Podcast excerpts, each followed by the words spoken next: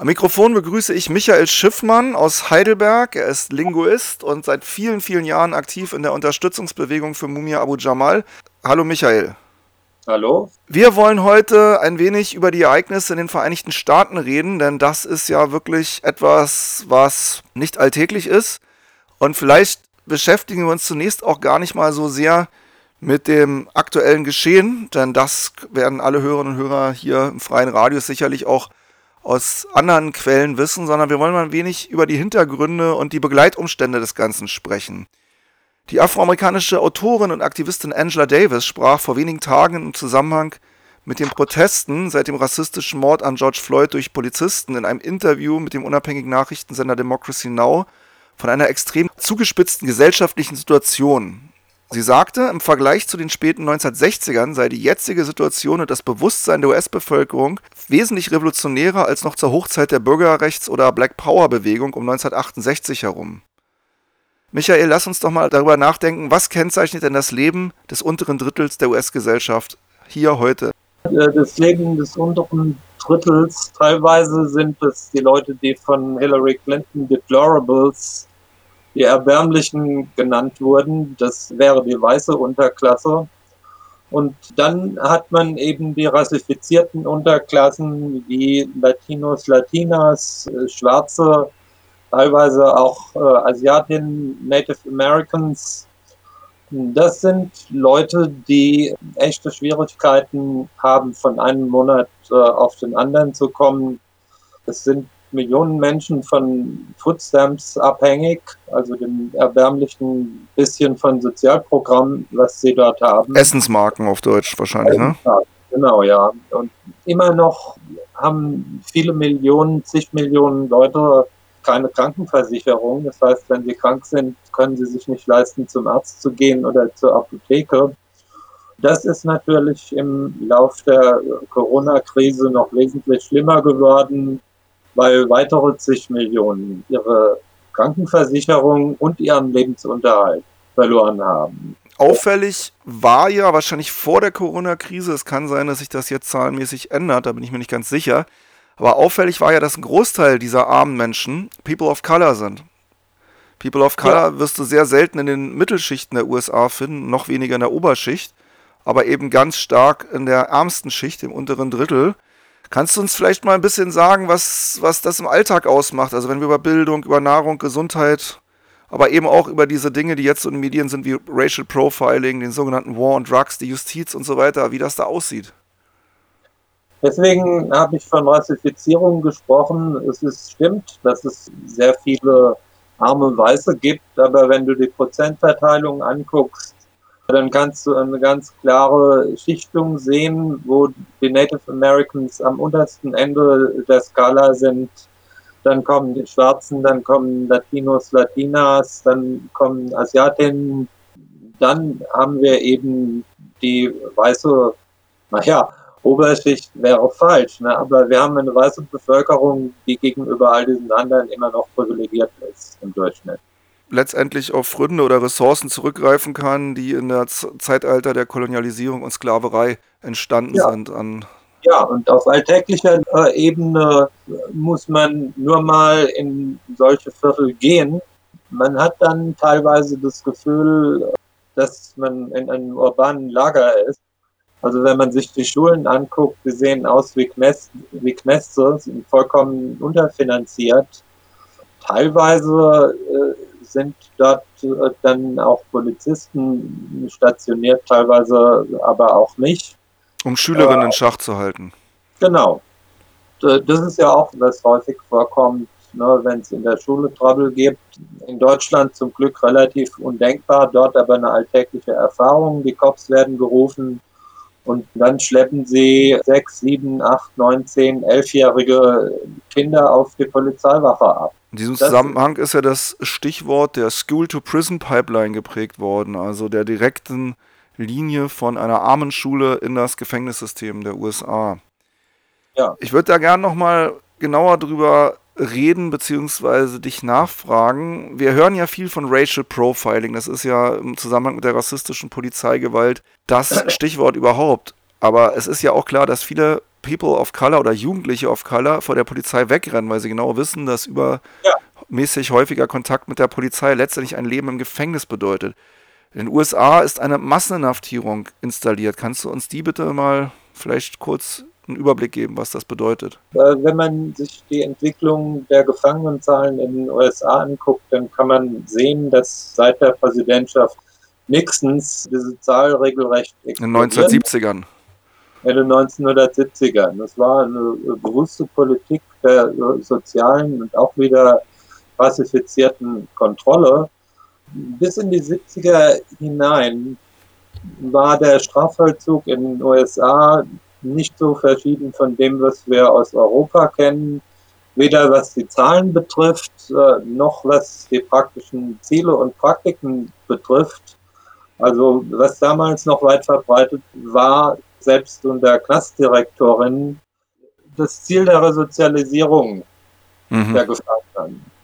Während jetzt die Attitüde ist, ne, sperr sie ein und schmeiß den Schlüssel weg und beute sie dort möglichst äh, maximal und unter Entziehung möglichst vieler Rechte gnadenlos aus. Also wir sprechen hier von einer Versechs-, teilweise Verzehnfachung der Gefangenenanzahl. Das hat vor einigen Jahren seinen Höhepunkt erreicht. Das waren fast 2,5 Millionen Menschen im Gefängnis. Also wenn man dann sich anguckt, dass die USA etwas äh, über 300 Millionen Einwohner hat, dann äh, kann man sehen, da die meisten Gefangenen Männer sind, dass zwei Prozent der erwachsenen männlichen Bevölkerung im Gefängnis ist. Mhm. Weitere Leute befinden sich außerhalb des Gefängnisses und sind unter Aufsicht der Bewährungsbehörde und äh, viele Millionen von diesen und darunter nochmal äh, ein extra erhöhter Anteil von Schwarzen hat nicht mal so elementare Rechte wie das Wahlrecht. Mhm.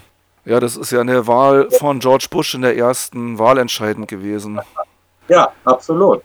Wenn man sich Florida anguckt, ja, es äh, war viel zu Recht aufhebens gemacht worden von den direkten Wahlfälschungen, die begangen worden sind.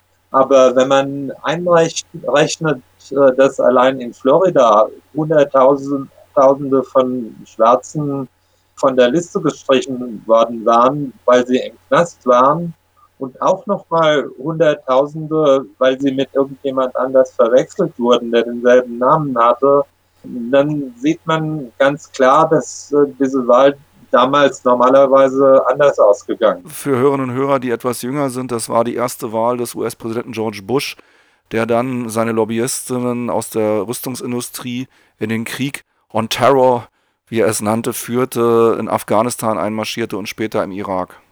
Seine Wahl wurde ermöglicht durch massiven ja. Wahlbetrug und die Entrechtung afroamerikanischer Wählerinnen und Wähler.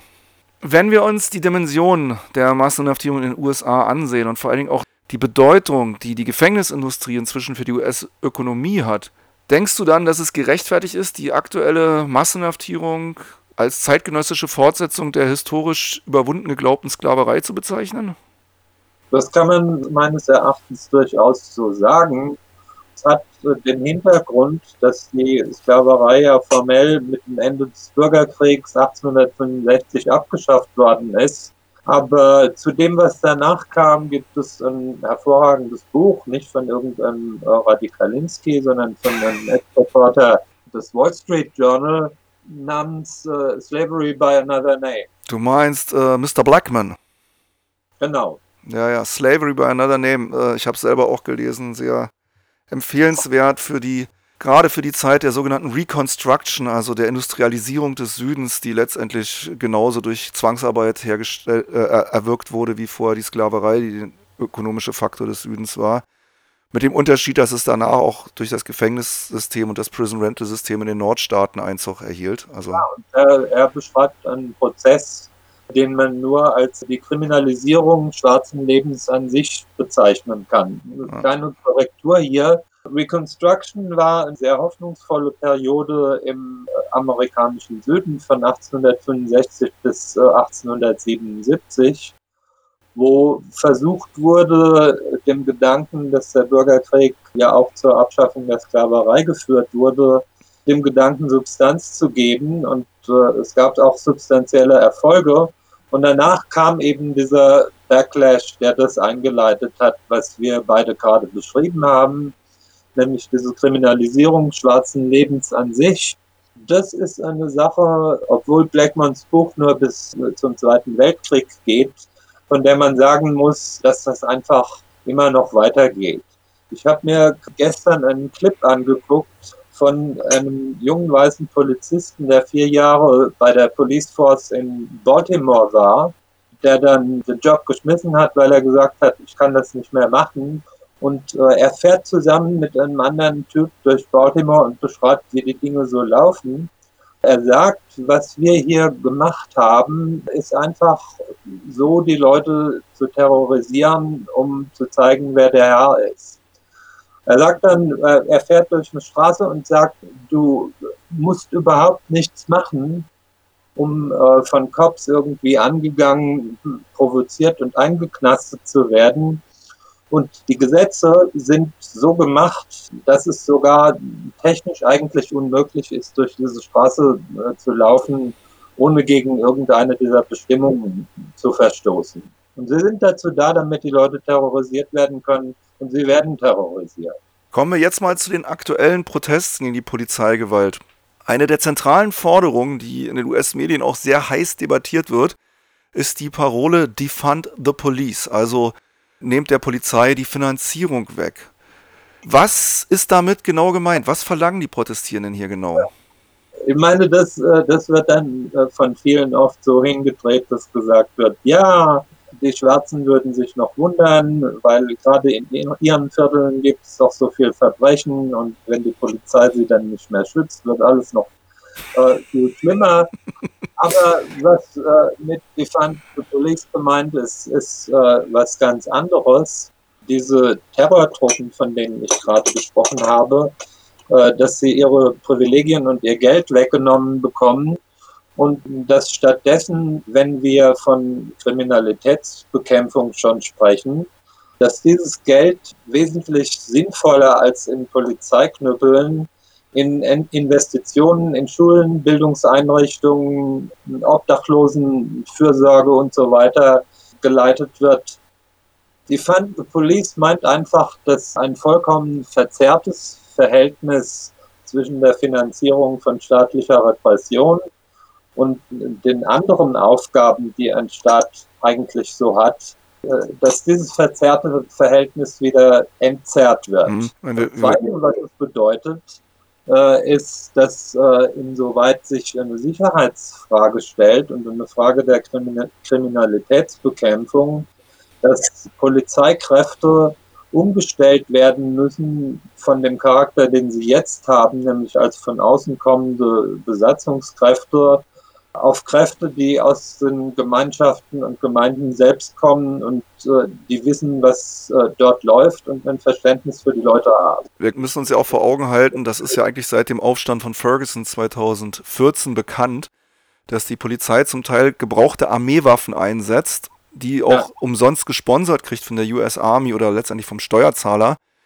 aber nur unter der Bedingung, dass sie sie auch innerhalb von zwei Jahren einsetzen, weil sonst würde ja wohl keine Notwendigkeit bestehen, angeblich sie zu gebrauchen. Das heißt, die Bereitschaft, Panzer und schwere automatische Waffen wirklich real gegen die Bevölkerung einzusetzen, wird durch finanzielle Anreize gesteigert.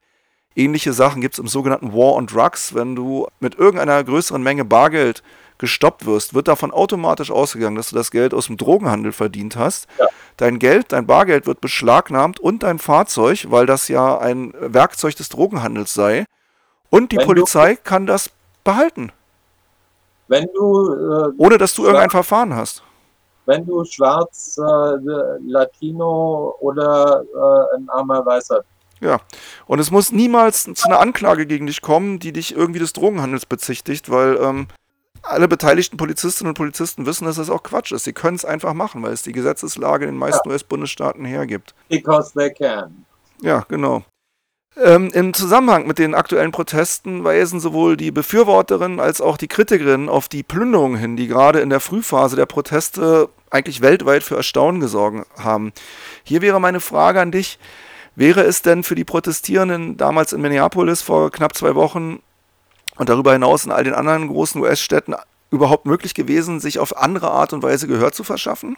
Äh, ein bisschen erinnert mich das an den äh, Ausspruch von Mao Zedong, als er über die Bauernbewegung in Hunan geschrieben hat, wo es eben auch sogenannte Ausschreitungen gab. Die Revolution ist kein Deckenstick. Ich denke, wenn äh, es zu solchen Vorfällen kommt, wie jetzt der Ermordung von äh, George Floyd oder zu anderen Dingen, die Massenbewegungen provozieren, wenn es zur Explosion kommt, dann ist es zunächst mal äh, normal, dass äh, sich die angestaute Wut der Leute äh, auch auf solche Art äh, Luft verschafft. Mhm. Das ist sozusagen unvermeidlich und meines Erachtens ist es absolut pharisäisch, dann über solche Erscheinungen herzufallen und daraus die Hauptsache zu machen. Und wie du gesagt hast, vermutlich, wenn es dazu überhaupt nicht käme, äh, wäre auch die Aufmerksamkeit überhaupt nicht so groß. Und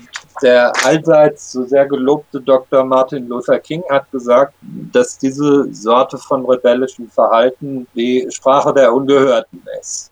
Eine ganz andere Frage ist, wenn eine politische Bewegung dann in Gang gekommen ist, ob man sich solche Aktionen zur Taktik machen soll oder nicht.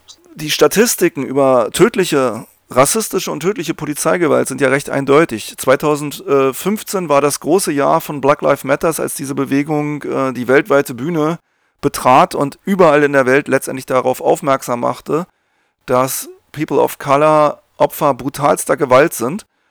Und seitdem sind aber die Zahlen rassistisch motivierter Morde durch Polizistinnen und Polizisten in den USA gestiegen, was aber medial zumindest hier in Europa überhaupt nicht bekannt zu sein scheint. Und es hat täglich Erschießungen oder andere Formen, Prügeln und sonst wie Morde gegeben. Äh, zwei bis drei Fälle pro Tag in den letzten Jahren. Und das war nicht Nachrichtenthema, seit es diesen Aufstand und diese Plünderungen und diese Brandstiftungen auch gegen Polizeireviere gibt. Seitdem ist das auf einmal im weltweiten Bewusstsein. Ja, ob, äh, ob diese Zahlen gestiegen sind, aber wenn man sie sich anguckt, kann man nur sagen, dass sie schockierend hoch sind. Im letzten also, Amtsjahr von Obama wurden ungefähr 520 circa Menschen von der Polizei ermordet in den USA. 2018, als äh, Trump schon die Geschicke leitete oder twitterte oder kommentierte, wie auch immer, waren es schon weit über 700 und seitdem sind die Zahlen noch gestiegen. Ja, äh, es, geht, es geht auf und ab. Ich zum Beispiel habe eine Zahl von, 1905, äh, von 2015 aus dem Guardian. Die Zahl der Getöteten durch die Polizei war äh, über 1000. Natürlich ja, ja. überproportional schwarze. Im darauffolgenden Jahr sind es äh, vielleicht wieder ein paar weniger und dann steigt es wieder an. Jedenfalls ist die Zahl enorm, wenn man es zum Beispiel mit der Bundesrepublik vergleicht. Ich glaube, letztes Jahr äh, waren es 14 in Großbritannien, was jetzt sicher auch nicht frei von Rassismus ist, waren es drei. Es, die Zahl ist schlicht und einfach äh, gigantisch. Man kann die Tage praktisch an zwei Händen abzählen, wo nicht jemand von der Polizei erschossen oder sonst wie ums Leben gebracht wird. Am Samstag, dem 4. Juli, also dem US- Nationalfeiertag wird es in der Ostküstenstadt Philadelphia und anderen Orten Demonstrationen geben, die auf den Zusammenhang der rassistischen Polizeigewalt und der Frage der Repression und der Gefängnisse eingehen. Das Motto dieser Demonstration lautet Free Mumia, Freedom All. Und äh, das mag vielleicht für europäische Hörerinnen und Hörer überraschend wirken, aber wo liegt denn der Zusammenhang zwischen den aktuellen Kämpfen und zu den Ansätzen der Black Panther Party, aus der ja auch Mumia Abu Jamal und so viele andere Gefangene stammen? Naja, der Zusammenhang ist ein ziemlich direkter, wenn du die Black Panther Party erwähnst. Die Black Panther Party ist eigentlich äh, in erster Linie aus diesem Phänomen der Polizeibrutalität und der Notwendigkeit der Gegenwehr entstanden. So kam auch die Idee, sich legal zu bewaffnen und Patrouillen zu machen, um äh, die Polizei an ihrer Gewalttätigkeit zu hindern. Mumia selbst schreibt von sich her auch, dass er sozusagen von der Polizei in die Black Panther Party hineingeprügelt worden ist. Als Jugendlicher. Weil, weil er sich als Jugendlicher der wahnsinnigen Idee hingegeben hat, er könnte zu einer Veranstaltung von einem superrassistischen Präsidentschaftskandidaten George Wallace gehen und äh, dort gegen des, äh, friedlich gegen dessen Hetze protestieren. Er ist sofort zusammengeschlagen worden und äh, als er sich in seiner Naivität an die Polizei wenden wollte, äh, hat er von denen noch mehr Prügel bekommen. In New York City ist gerade der Fall des seit 1971 inhaftierten ehemaligen Black Panthers Jalil Muntakim sehr präsent gab sogar Artikel über ihn bis nach Europa, bis in Guardian. Äh, warum ist dieser Fall von so großer Bedeutung und was ist der Hintergrund? Der Hintergrund ist, dass eben nicht nur Jalil Muntakim, sondern viele ehemalige Angehörige der Black Panther Party oder späteren Black Liberation Army immer noch im Knast sitzen, während Polizisten seit, seit der Zeit, seit er im Knast sitzt, seit 1971, zigtausende von Menschen getötet und oft muss man sagen ermordet haben, wird aus dem Tatvorwurf gegen ihn etwas gemacht, wo man sagt, nein, das kann man niemals verzeihen und auch wenn er jetzt fast 70 Jahre ist, man kann ihn nicht in die Öffentlichkeit lassen. Und daran zeigt sich auch dieses groteske Verhältnis zu Polizeigewalt und auf der einen Seite und Gewalt von unten auf der anderen Seite, was charakteristisch ist für das offizielle Amerika. Amerika. Jalil Muntakim ist 1971 verurteilt worden und sitzt seitdem in Haft, weil er angeblich einen weißen Polizisten erschossen haben soll. Als Vergeltung für rassistische, tödliche Polizeigewalt. Sein Verfahren ist äh, dokumentiert und es ist von, mit aller Wahrscheinlichkeit davon auszugehen, dass diese Verurteilung auf falschen gefälschten Beweisen beruht. Aber Jalim Unterkim war eben Mitglied einer Organisation, die gesagt hat, dass sie bewaffnet gegen Polizeigewalt kämpfen werden, wenn die ihre Ermordungen von jungen, meistens afroamerikanischen Männern nicht einstellen. Jalim Muntakim hat zwei Gerichtsurteile, die ähm, besagen, dass er freizulassen ist. Und das sind Polizeilobbyorganisationen, die immer wieder über Staatsanwälte Fristen ausreizen, um ihn nicht in Freiheit zu entlassen. Er ist ein sehr alter Mann, der viele Gesundheitsprobleme hat und äh, im Mai 2020 im Gefängnis von New York, aus dem er eigentlich schon seit einem Dreivierteljahr entlassen sein sollte, an Covid-19 erkrankt ist und im Augenblick um sein Leben kämpft. Also die Frage ist, äh, inwieweit in Bezug auf solche Gefangene überhaupt noch ein Rechtssystem besteht. Wenn zum Beispiel im April ein Richter anordnet, dass er entlassen werden muss, weil die Gefahr besteht, dass er im Gefängnis mit Corona infiziert wird, und äh, diese äh, Entlassung wird dann einfach nicht durchgeführt, weil sie äh, von Sonderorganisationen der COPS blockiert wird. Und einen Monat später tritt genau das ein, wovor dieser Richter eben den Gefangenen bewahren wollte. Und selbst jetzt lassen sie ihn nicht frei. Ja. Wer mehr über Jalil Muntakim erfahren möchte, es gibt äh, eine äh, Unterstützerin-Webseite aus New York, die heißt freejalil.com oder einfach auf die bundesdeutsche Mumia-Hörbuchseite gehen und da das Postamt für Gefangene aufrufen. Da sind in deutscher Sprache Hintergrundinformationen über Jalil Muntakim und die laufenden Bemühungen, ihn endlich aus dem Knast zu bekommen. Die Leute, die damals verurteilt worden sind, Anfang der 70er Jahre, äh, Albert Washington, Herman Bell und Jalil Muntakim, dass sie einen Prozess hatten, der auf gefälschten und erpressten Aussagen beruht, und allein das wäre ein Grund zu sagen, man muss ihn freilassen, weil er keinen fairen Prozess hatte.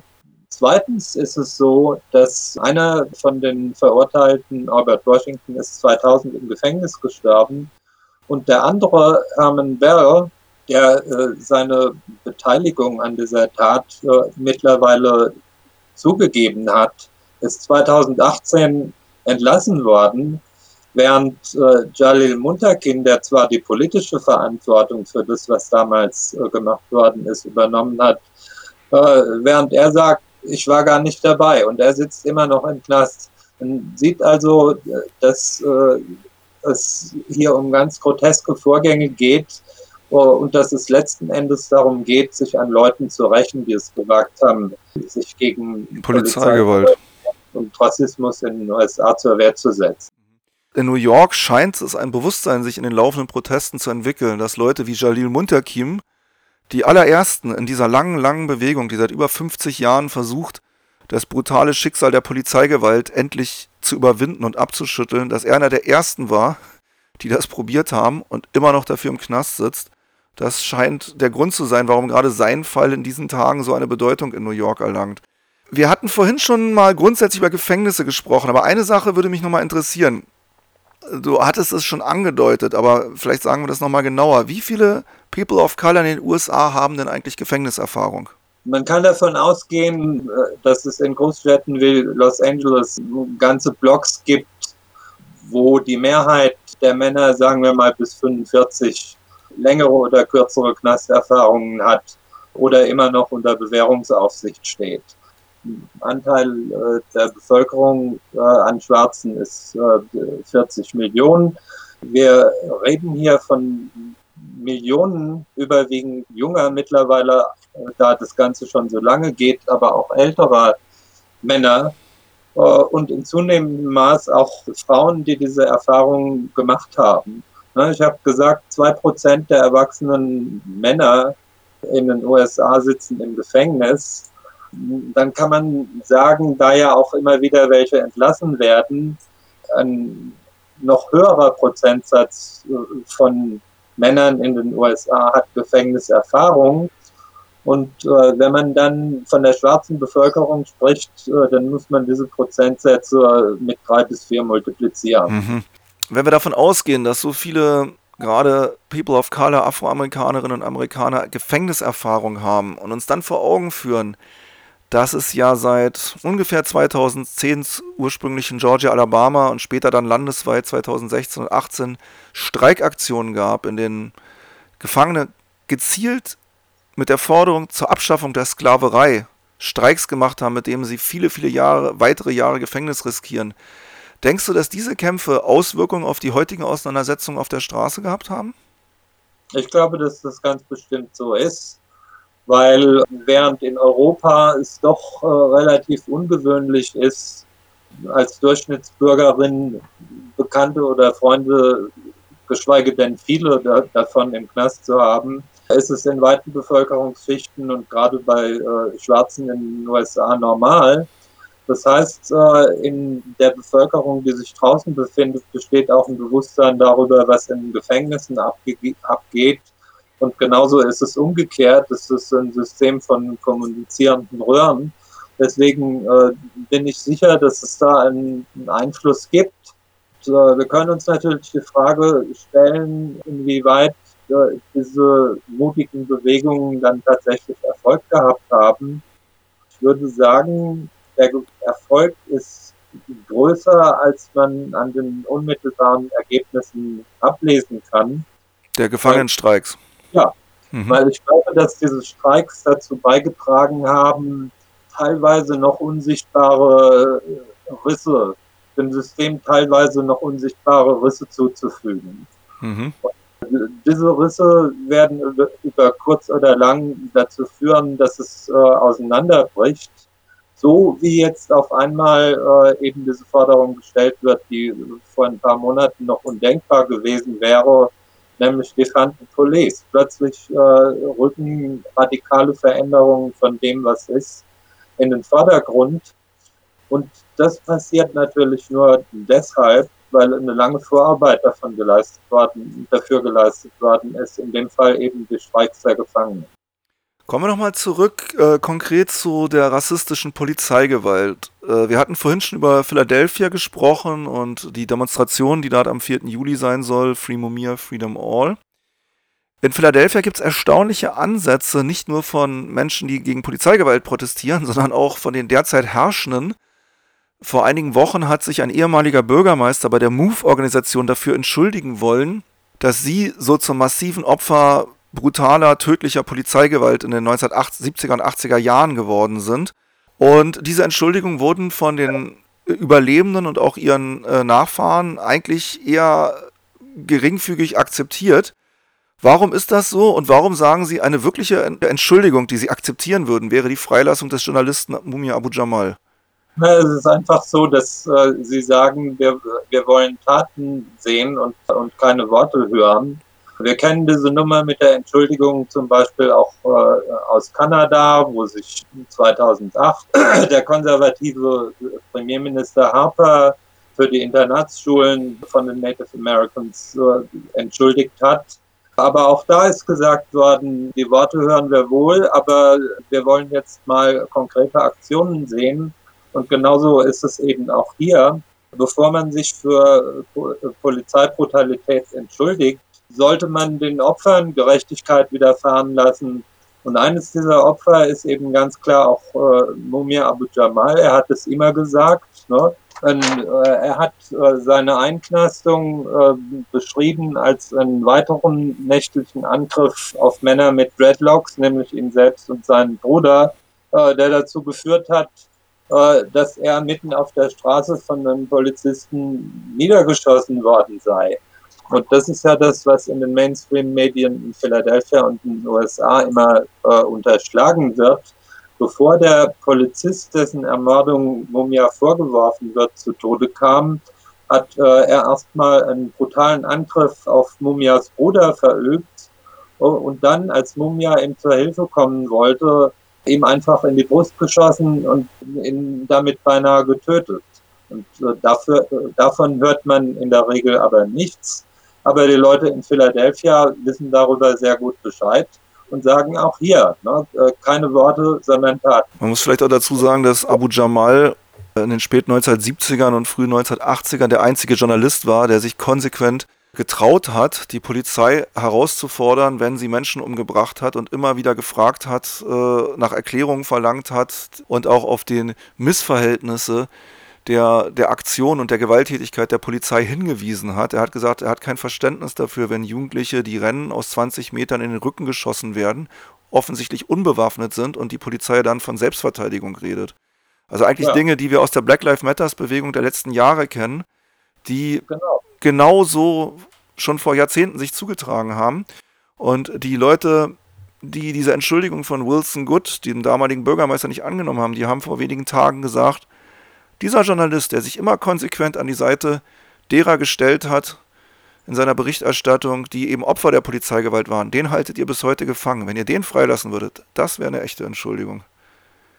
Es gibt äh, eine noch äh, krassere Quasi-Entschuldigung, nämlich von Ed Randell, der Staatsanwalt, der, der Oberstaatsanwalt, der für die Move-Massaker und für die Verhaftung von Mumia verantwortlich war, später dann Bürgermeister und von äh, Philadelphia und Gouverneur von Pennsylvania war. Äh, er hat sich jetzt in den letzten Wochen zu Wort gemeldet und hat gesagt, naja, vielleicht hätten wir damals nicht so viele Jahre Knast für die Move-Leute äh, verlangen sollen. Vielleicht war das ein bisschen überzogen. Während der ganzen 40, wurden verurteilt zu 30 bis 100 Jahren und während der ganzen 40 Jahre, wo sie im Knast saßen, kein Wort von diesem Mann. Und jetzt auf einmal fängt er an, solche Sprüche abzulabern. Und dass die Leute dafür kein Verständnis haben, ist nur zu leicht einsehbar. Ja, Schadensbegrenzung, äh, Versuche von denen, die von der White Supremacy, der weißen Vorherrschaft und Unterdrückung nicht weißen Lebens am meisten profitieren, die jetzt wahrscheinlich ihre Fründe und Fälle davon schwimmen sehen. Genau so. Vielen Dank nach Heidelberg und viel Erfolg mit der weiteren Arbeit. Right, right. Dankeschön.